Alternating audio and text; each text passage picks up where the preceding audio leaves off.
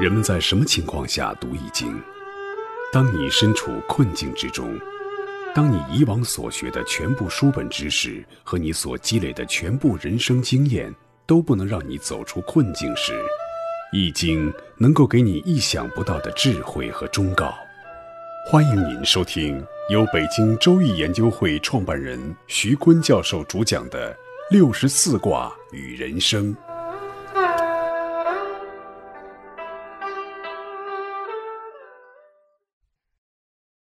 亲爱的听众朋友，大家好，我是北京周易研究会创办人徐坤。今天我带您走进周易殿堂，主讲六十四卦与人生。上一讲呢，我们讲了匹卦，呃，卦象、卦辞、初爻、二爻和三爻。这一讲呢，我们接着讲匹卦的九四爻。九四呢，它的爻辞是有命无咎。愁离耻，有命呢是指天命，就是命运；愁呢就是指同类。九四就进君位了，已经接近九五之尊了。包成包修都熬过了历史的大半，就从六个爻已经熬过半了，熬到九四了。困难也克服了一半，闭塞黑暗的时代呢，已经露出了一丝曙光。脱离了包修那种忍辱负重和包成那种可悲的境遇，那时代要转折的时候，就看你有命没命了。这里特别讲你的机遇啊，虽然有阳刚向上的这个心，但是如果在改革大潮涌动的时候，你没有找到你的位置，就是被大势所冲，没有抓住机遇。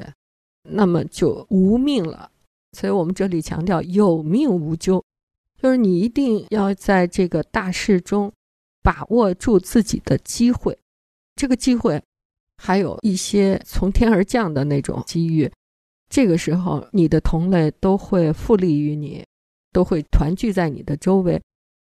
孙中山就抓住了这样的机会，孙中山呢，他本来是在晚清。清朝要灭亡的时候，他提出的共和，共和呢就是革命的步伐就很大了哈。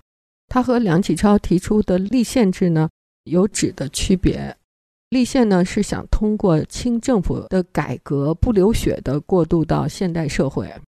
那孙中山呢就说这是不可能的，一定要通过暴力革命，要有流血有斗争，然后才可以走入到现代社会。梁启超的立宪运动在海外是风生水起的，因为日俄战争，日本赢了。日本呢是一个亚洲的国家，是黄皮肤的，是弱小的，后起来的一个国家。俄国呢是专制的欧洲的大国，在日俄战争中呢，当然是在中国打的争旅顺那个口哈，结果呢，日本人打败了俄国人。梁启超借此说：“这是立宪制打败了专制，所以呢，立宪派通过日俄战争呢，就风生水起，大家都符合着立宪。君主立宪制呢，是最初起源于英国的光荣革命。一六八八年，英国的资产阶级和新贵族发动了推翻詹姆士二世的统治，防止天主教复辟的非暴力政变。”在这场革命中没有发生流血和冲突，因此历史学家将其称为“光荣革命”。一六八九年，英国的议会通过了限制王权的决议，奠定了国王统而不治的宪政基础，国家政权由君主逐渐转移到了议会，君主立宪制由此载入了史册。成为每一个民族转型过程中的榜样。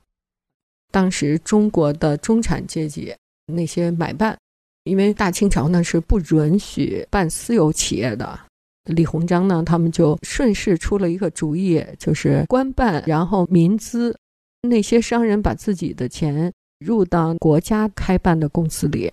赚了钱了以后呢，就可以靠着国家的这个大树好乘凉哈。结果呢，就兴起了中国的第一代民营资本。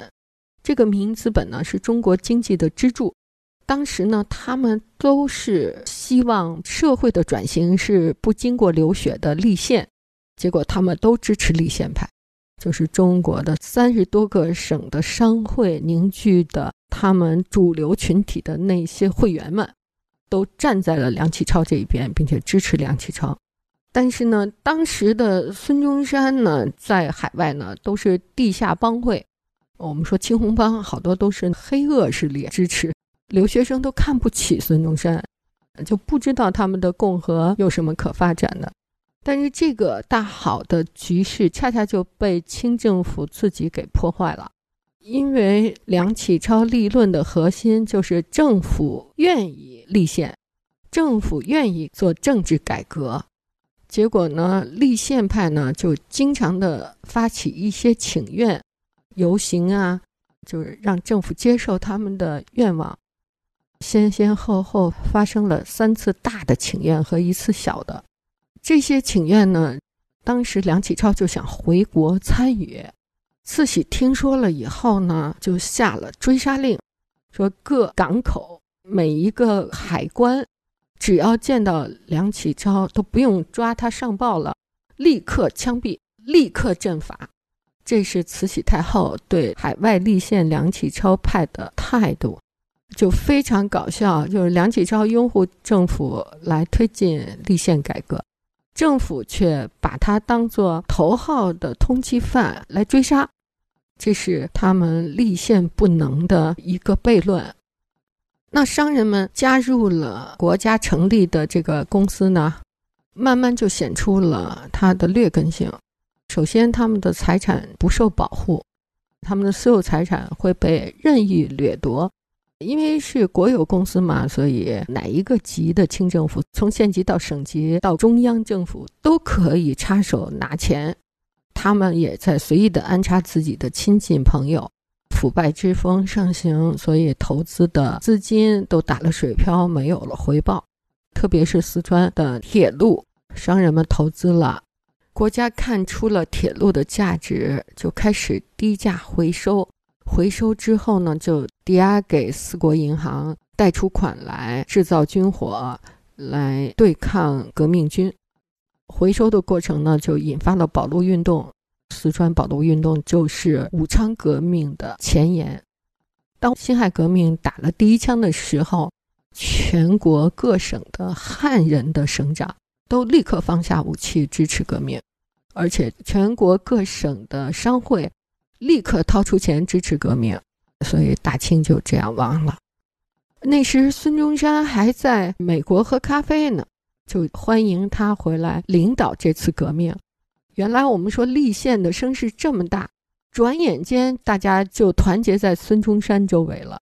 中国的共和就是这样来的，就是这个天降下来的机会和孙中山持久的努力形成了交叉点。在这个节点上，孙中山哪怕他没参与武昌的革命，他在美国在喝咖啡，他的政治主张一旦被人民接受，那么也会把他从大洋彼岸接回来领导这次革命，这就叫命中有。九五呢叫休辟大人吉，齐王齐王系于包桑。九五阳爻在阳位，又在至尊之位。位置上象征着东方的曙光已经照亮了大地，阳刚更强旺，又位于中间之位，所以就是拨乱反正的日子可以来了，从脾到泰，恢复到泰的状态。系于包桑呢，就是互相缠连在一起的桑树的根，包是指从木。齐王齐王就说这个时候呢是匹黑之末。就全天下都处于黑暗将要转明之势，所以呢，要修息天下之脾，要有能力的人来克服这种严重的困难，重新恢复到国泰民安的时期。能够做到的，必定是大人君子，就是你稍微你的能力呀、你的名声啊，或者你的才华不到，三者不统一。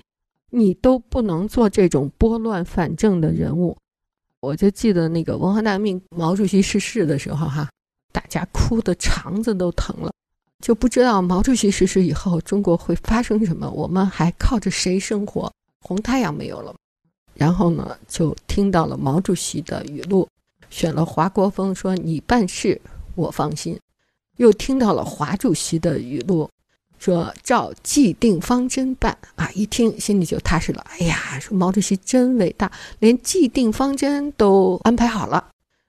这个时候呢，四人帮被抓了，文化大革命结束了，邓小平出来拨乱反正。他最是有才华、有阅历，并且能够扭转危机的人物啊！这个大人，最三位一体的合在他身上，最恰切了。然后那个时候呢，我记得都脱了军装准备高考。早上七点半，新闻一打开收音机，播音员说：“实践是检验真理的标准。”就觉得被颠覆了一下啊，天平一下倒了一百八十度，因为我们常听的就是。按既定方针办，然后又觉得真理呢是圣人之言啊，长期背毛主席语录嘛，圣人之言，至少呢是多数人同意的就是真理，就没有这么清脆的听过实践是检验真理的标准。我们说这实践呢是属人的实践，人呢就是有主体需求的，它不是纯客体的实践，不是说春天看看花开不开。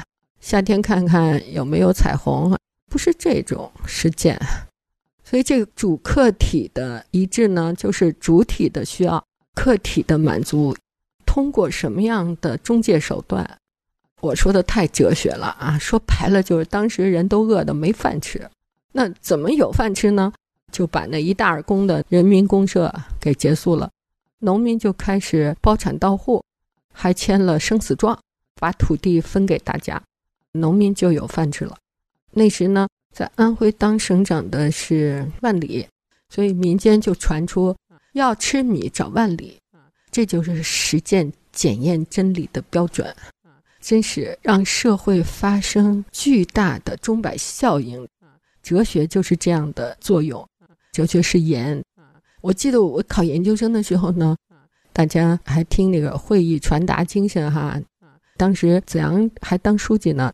子阳说：“经济学的理论给改革开放出谋划策，出了很多好的主意啊和好的这个理论支持。但是哲学呢，除了实践是检验真理的标准，就再也没有发出让人振奋的这种真言警句了。当时我们学哲学的时候就说：‘哎呀，子阳书记真的太不懂哲学的作用了。哲学出一条就能把这个世界翻一翻。’”你要让哲人再出一条，那他又翻一翻，哎，你怎么受得了？所以我们说，这个修辟大人级，必须是有这种担当的、有这种能力的人，才能够完成这个拨乱反正啊。我们真的是经历过，有这种体会哈。上九呢，就是请辟，说先辟后喜，喜就是指通泰，就是否极泰来了，否的极限到了。否呢，就是阻塞，百事都阻都不通；泰呢，就是通泰啊，就百事都通。我们的易经到否卦之后呢，它就开始了一泰一否的循环发展。那我们已经改革开放四十年了，我们已经通泰四十年了，我们怎么把这个大好的通泰的这种状况保持下去？不要一不留神转成脾啊！这也是《易经》给我们的最重要的启示。各位听众朋友，本期论题由北京周易研究会创办人徐坤教授亲自答疑，答疑热线：幺三三零幺幺二三二六五八零零八幺零零二七七。